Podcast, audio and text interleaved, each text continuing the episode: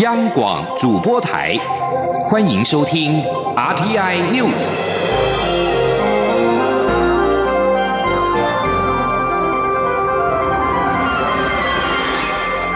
听众朋友您好，欢迎收听这节央广主播台提供给您的 RTI News，我是张顺祥。首先把新闻焦点关注的是平成倒数日皇名人金退位。日本天皇明仁今天退位，成为两百多年来第一位生前退位的日皇。明仁于一九八九年元月八号登基，展开长达三十年的平成时代。在明仁的长子皇太子德仁于五月一号登基之后，平成时代将宣告结束，日本进入到崭新的令和时代。日本上一次天皇生前退位已经是一八一七年，当时光格天皇让位给仁孝天皇。时隔二百零二年，明仁将成为首位生前退位的日本天皇。根据日本放送协会 NHK 报道，台湾时间九点开始。明仁天皇进行一连串的退位仪式，包括了身穿天皇朝服，在宫中三殿敬告皇室祖先跟神明，并进行退位之礼。台湾时间下午四点，在皇居举办退位礼正殿仪式，仪式将只有短短的十分钟。结束后，明仁向国民发表最后谈话。由于日皇名人退位，一连串特殊假期，加上传统五月的黄金周，日本出现了十天假期。这对一向勤奋工作的日本人来说是前所未见的事。继续把新闻焦点回到台湾，蔡英文总统今天上午接见日本众议员、前防卫副大臣长岛昭久。总统接见时表达恳切希望日方能够给予必要协助，支持台湾参与跨太平洋伙伴全面进步协定的第二轮谈判。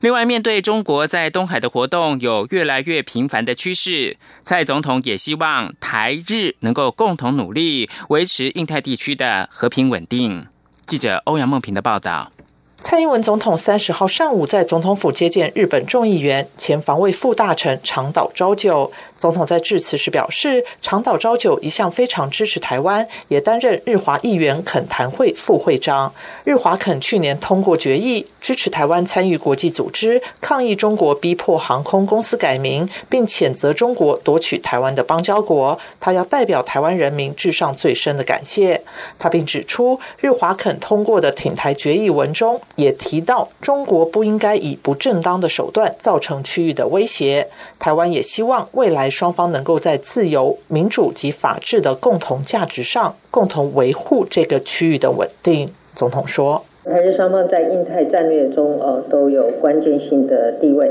那目前中国在东海的活动越来越频繁的趋势呢，我也希望。”我们能够共同努力，呃，共同来维持印太地区的和平稳定。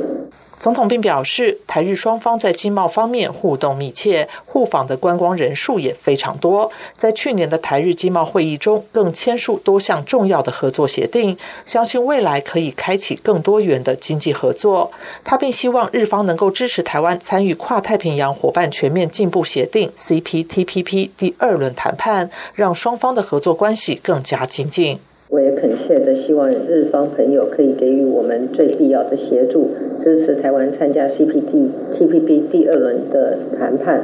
那么在目前 CPTPP 的架构中，日本是最关键也具最具影响力的经济体之一，所以日本政府的鼎力的支持，对于台湾的参与，相信可以发挥非常大的作用，也格外的具有意义。总统最后强调，台湾积极参与国际社会且负责任的态度明确，未来希望能够更深入参与许多重要的国际组织，善尽国际责任。他也希望长岛昭久及日华肯能够继续发表有台声明，给予台湾最大的支持。中央广播电台记者欧阳梦平在台北采访报道。继续关注的新闻焦点是二零二零总统的初选，民进党内总统初选蔡赖之争协调目前尚无进展。民进党中常会明天将讨论初选的日程方案。根据中央党部日前研拟的日程方案，初选协调期将于五月二十二号截止，五月二十四到二十六号将举办总统初选的政见发表会。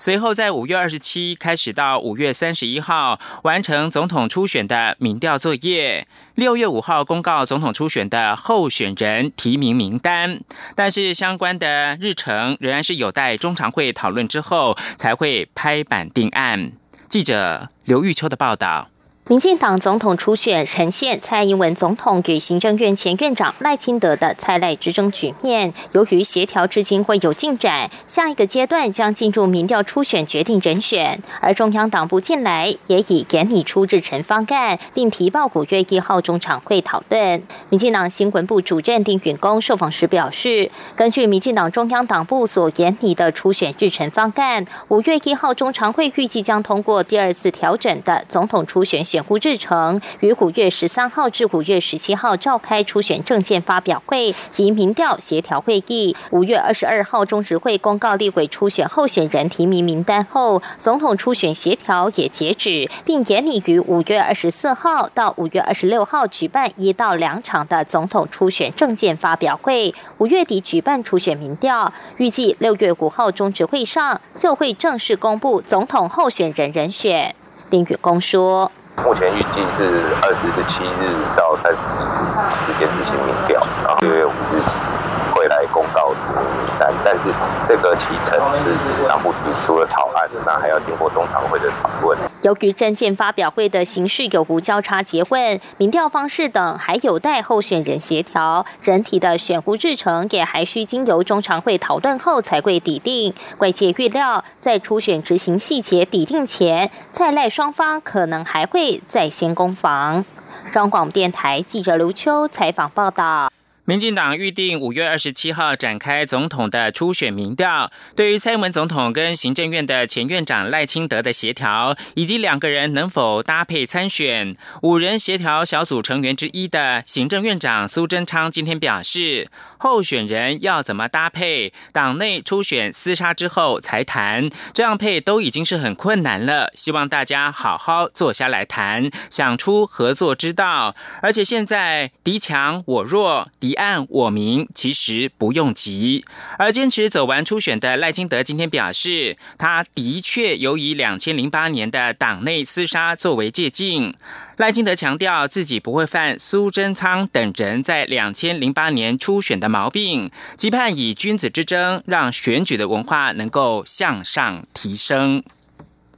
而在国民党方面，高雄市长韩国瑜昨天公布竞选的经费，其中国民党的补助只有新台币十二万元。对此，国民党主席吴敦义今天表示，国民党已经被清算斗争到没有钱，党中央勉强挤出十二万给高雄，有些县市只有一二万，甚至没有。这些候选人事先都知道。吴敦义上午出席马英九基金会举办的经济论坛，媒体询问是否跟韩国瑜有心结。吴敦义强调，他们只有廉洁，没有心结。此外，红海董事长郭台铭今天也出席了经济论坛，在会中发表专题演讲。对外传郭台铭将于六月二十一号红海股东会上面交棒，郭台铭受访时并没有正面回应，只强调不管是站在红海或者是国家的立场，都要拼经济，并且重申政治必须替经济服务，而不是天天在打口水战。请记者刘品希的采访报道。马英九基金会三十号举行突破困境、迎接挑战、重振台湾竞争力论坛，红海董事长郭台铭受邀在会中专题演讲，中美贸易战对未来台湾经济的机遇与挑战。郭台铭会前受访时表示。中美贸易战导致世界经济架构重新调整。他认为，在这个情况下，必须达到台湾获利、美国达标、中国转型成功的三赢局面。对于是否会在六月二十一号股东会上辞去红海董事长一职，郭台铭并没有正面回应，只强调，不管是站在红海公司或是国家的立场，都要拼经济，政治必须替经济服务，而非天天打口水战。他说。今天呢，我想主要让我专心哦，把这个经济的议题哦，我想站在红海公司的立场，也是拼经济；站在国家的立场，也是拼经济啊。我强调了好多年，我认为政治必须替经济服务，政治不是天天在打口水战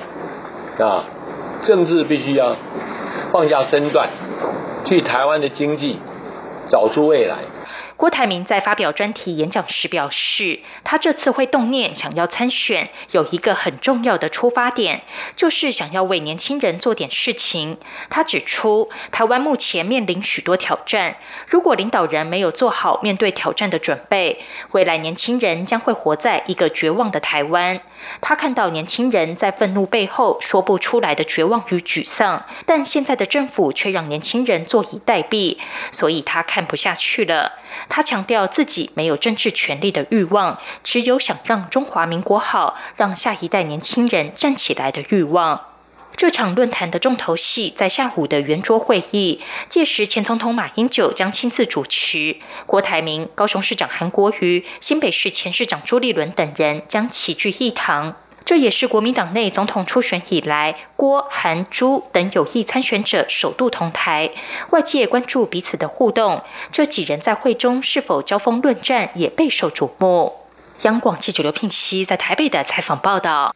司法院释字第七四八号期限剩下不到一个月，立法院也开始协商同婚法案。挺同团体今天表示，传出有反同方开始向立委游说，提出司法院释字第七四八号解释即公投第十二案实行法的折中方案。挺同团体表示，这样的做法违宪，呼吁立法院不要背弃宪法的义务，应该紧速通过行政院版的同婚法案。央广记者王维婷的采访报道。司法院释字第七四八号期限将至，立法院本周启动同婚法案朝野协商。婚姻平权大平台三十号举行记者会表示，传出有教会团体要在政院版和国民党立委赖世宝的版本之间，再提出一个折中版本，名为司法院释字第七四八号解释即公投第十二案施行法草案，且草案以同性结合关系取代同性婚姻关系。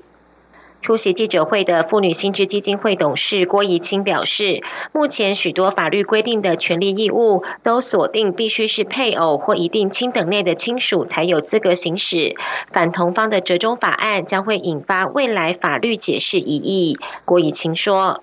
所以希望哈反同方哈不要再拿这个呃名词，不要再拿它叫不叫做婚姻这个名词来做一些文章哈，因为毕竟同在这个宪法的在这个释字大法官解释里面已经说到了哈，这个同性性倾向者跟异性性倾向者的婚姻上的权利应该是一致的，他们应该是平等的哈。谢谢。与会的立新基金会总督导郭玉莹也指出，反同方提的折中方案也会造成同婚子女法律保障缺漏。郭玉莹表示，折中方案使同婚伴侣无法透过收养取得侵权，甚至约定监护关系可以单方任意终止，让家庭处于不稳定状态，影响孩童最佳权益。婚姻平权大平台表示，折中方案违反大法官解释揭示的婚姻自由平等保护原则，企图使台湾婚姻家庭结构一国两制，挺同阵营不会接受。他们要求立法院不要背弃宪法义务，尽速通过行政院版的同婚法案。中央广播电台记者王威婷采访报道。国际新闻关注：西班牙二十八号改选国会总理桑杰士的西班牙社会劳工党得票率最高，但是没有过半。右派阵营遭到分裂，强烈国家主义政党进入国会。桑杰士如今将寻求盟友组成联合政府，协商预料将会持续数周。由于西班牙即将在五月二十六号举行地方跟欧洲议会的选举，政治人物多不愿意做出明确的承诺，因此新政府六月前很可能不会诞生。最后提供给您是俄罗斯计划提供乌克兰东部居民护照的争议还没有结束。总统普廷二十九号再提出共同公民权的构想。他表示，俄罗斯跟乌克兰是同一个民族，共同公民权将互蒙其利。在没有任何政治经验的喜剧演员泽伦斯基当选乌克兰总统之后，观察家正密切注意乌克兰跟俄罗斯是否和解。泽伦斯基当选至今，俄罗斯没有发出祝贺，反而是在第一时间宣布将发放护照给乌东的居民，下马威的意味浓厚。以上新闻由张顺祥编辑播报。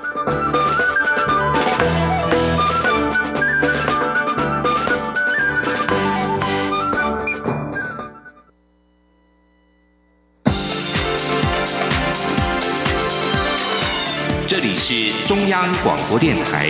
台湾之音，欢迎继续收听新闻。各位好，我是主播王玉伟，欢迎继续收听新闻，关心财经消息。近年来，指数型证券投资信托基金 ETF 和指数投资证券 ETN，由于交易方便、管理费低，而且能够参与全球市场，在欧美或亚洲市场快速崛起。台湾国内首次发行的 ETN 也在今天挂牌，由于价格不高，成为小资族的另一个投资管道。不过，由于 ETN 主要为债务性证券。金管会主委顾立雄和证交所董事长许章尧都提醒投资人，ETN 的商品特性、风险、证券商造势机制等等，投资前必须充分了解。前天记者陈林信宏的采访报道。台湾近几年指数化交易投资盛行，资产规模加速成长，在亚洲市场占有一席之地，也逐渐成为一般民众的投资理财工具之一。至于 ETN，在美日韩等国外市场已发展多年，尽管会为满足投资人多样化的投资需求及扩大证券商的业务范围，为由证交所、柜买中心及周边单位共同研究，接近国外 ETN 市场的发展情况，且参酌国内既有的 ET。权证等上市柜商品的发展经验，规划了一天新商品的法规制度。三十号有九家证券商正式发行。尽管首批上市的一天所追踪的标的指数大部分是台股相关指数，对国内投资人来说并不陌生，但由于一天主要为债务性证券，风险也较高。证交所董事长许章尧说：“那在过程中，我们把 ETN 啊。”就是在政企局的一个政策定定之下，我们认定它是介于 ETF 跟债券中间的一项产品。那最最主要就是一个等于是债务性的一个证券，因为它不追踪啊标的指数的一个成分的一个资产，所以它是以建商的信用来做一个发行，那风险稍微比较高。金管会主委郭立雄也提醒投资人，必须充分了解商品的特性后才进行投资。投资一定有风险，好，再讲一遍，好，OK，好，投资人一定要充分了解一天的商品特性、风险所在、证券商的造势机制等等，循序渐进的累积投资经验及看法。首批挂牌的一天价格多定在二十元，有些只要五元、十元。其中有永丰金证券发行的永丰外资五十 N，是关注外资持股市值前五十大个股。至于元富证券发行的标普中国新经济指数投资证券，则是专注于中国股市。中央广播电台记者陈林信鸿报道。在与长荣航空三次劳资争议调解失败之后，空服员工会在经过会员代表大会决议，正式启动罢工投票规划。目前预计五月十三号起开放罢工投票。空服员工会同时自己设立了门槛，若是长荣空服员的罢工同意票没有超过长荣分会的八成，那么罢工行动将会取消。不过，空服员工会有信心，相信多数长荣空服员都会支持。请您央网记者江昭伦的采访报道。长荣劳资协商破局后，桃园市空服员工会三十号召开记者会，说明他们接下来的行动计划。空服员工会表示，他们已经经过会员代表决议，正式取得罢工投票权。由于劳资争议处理法规定，罢工行动需要全体会员过半同意。他们目前规划长荣分会投票日期从五月十三号到五月十六号，华航分会从五月二十七号开始投票，其他航空公司会员将于六月三号加入，一起投票到六月六号。在罢工门槛上，除了依据劳资争议处理法，同意票需超过全体会员一半，工会也自设立一道门槛，长荣空服员罢工同意票必须超过长荣分会会员人数八成。目前长荣分会会员人数约三千人，换句话说，长荣分会必须自己投出两千四百张同意票，如果未达到，罢工行动就取消。空服员工会秘书长郑雅玲说：“请社会各界不用担心，绝对不可能出现长荣罢工华航决定的状况。”工会绝对会是在长荣分会多半的民意支持上，才会发动罢工行动。由于长荣分会率先投票，即使还不知道投票结果，但如投票率未达八成，工会也会提前宣布罢工行动取消。不过，工会强调，他们事情已经经过民意调查，有信心，也相信多数长荣空服员都支持工会罢工行动。工会表示，这次长荣空服员的诉求有三大主轴，包括提高薪资待遇，希望日资费从原本的九十元提高到一百五十元，并要求进搭便车条款保护，改善疲劳航班问题，增设劳工董事，改善目前长荣内部威权管理。工会也会在六月四号在台北举办游行，表达诉求并争取社会认同。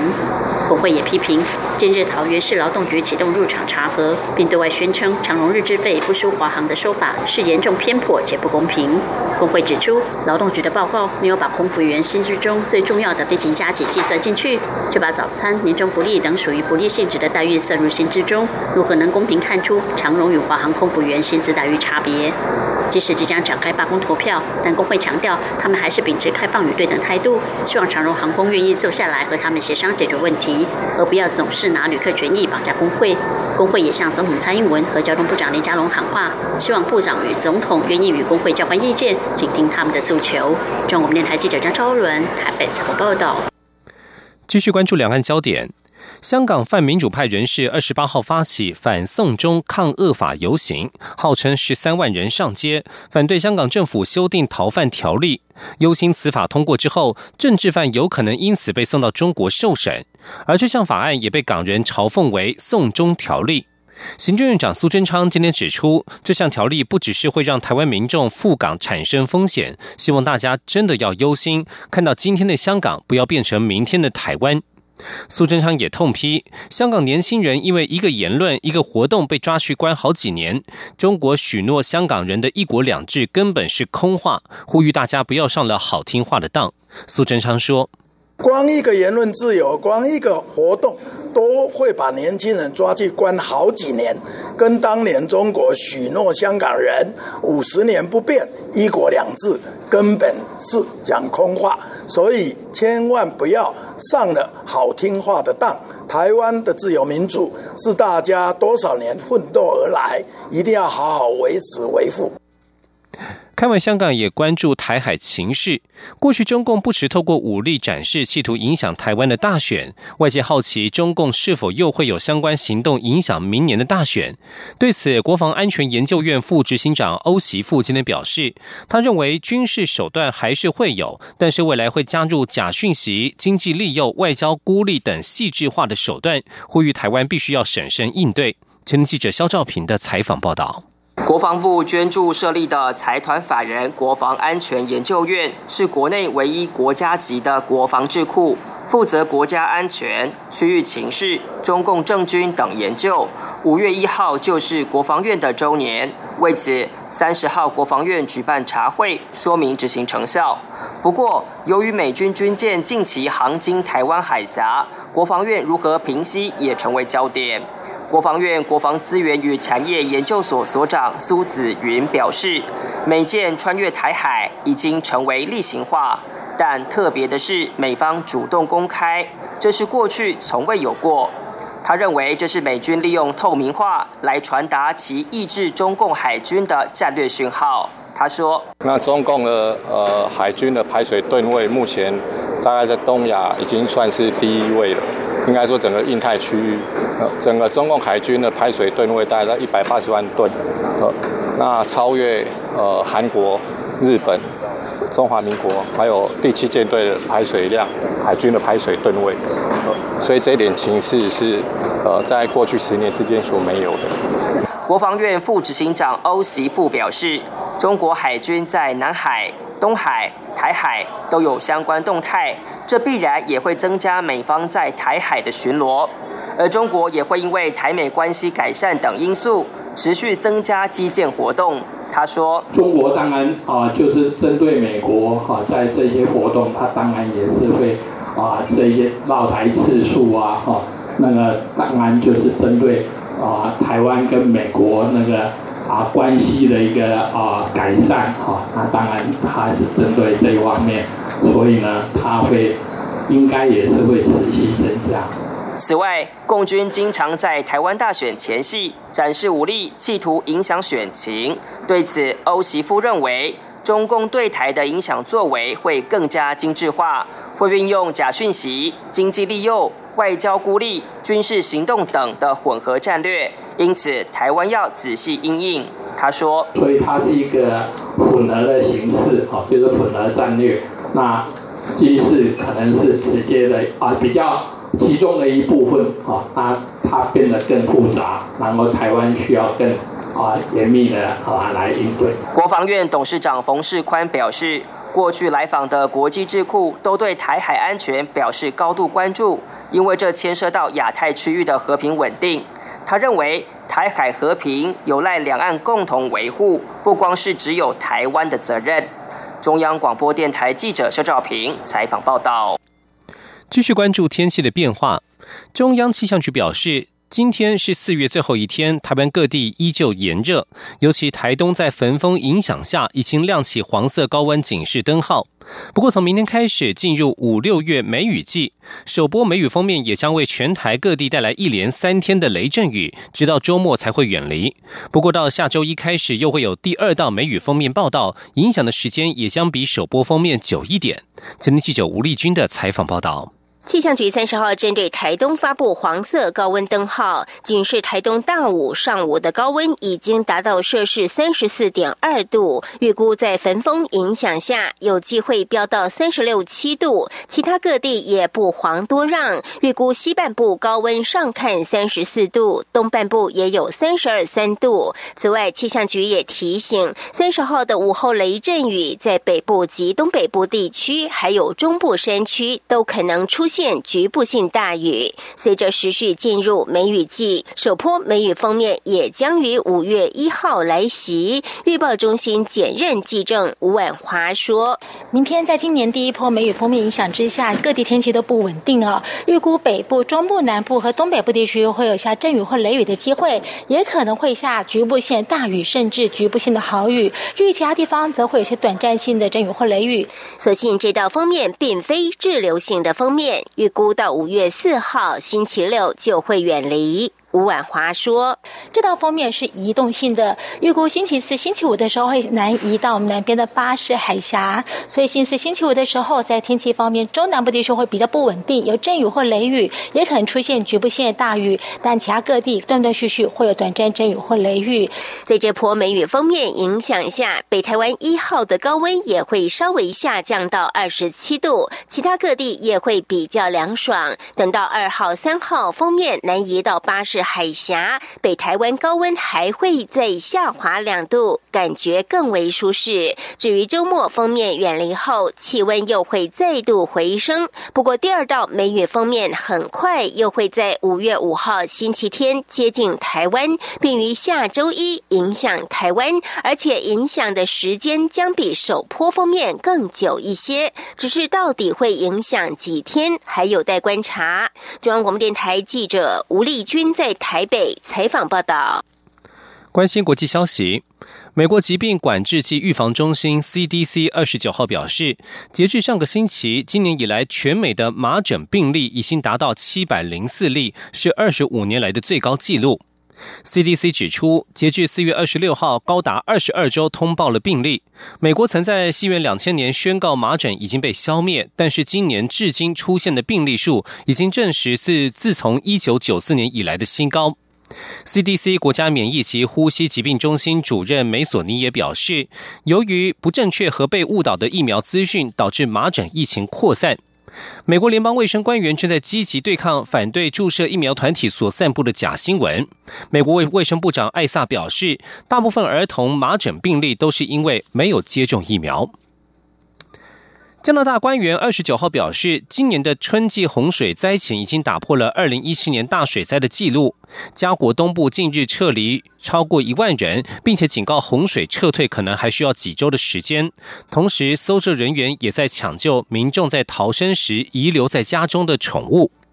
魁北克省约莫也有九千人撤离家园，而在新布朗斯威克省，有一千多人被迫逃离家园。加拿大首都渥太华也有数人撤离。法新社报道，由于水位不断的上升，当地民众在匆忙逃离时，将许多宠物遗留在家中。而加拿大东加拿大东部现在已经展开了宠物救援的行动。以上新闻由王玉伟编辑播报，这里是中央广播电台台湾之音。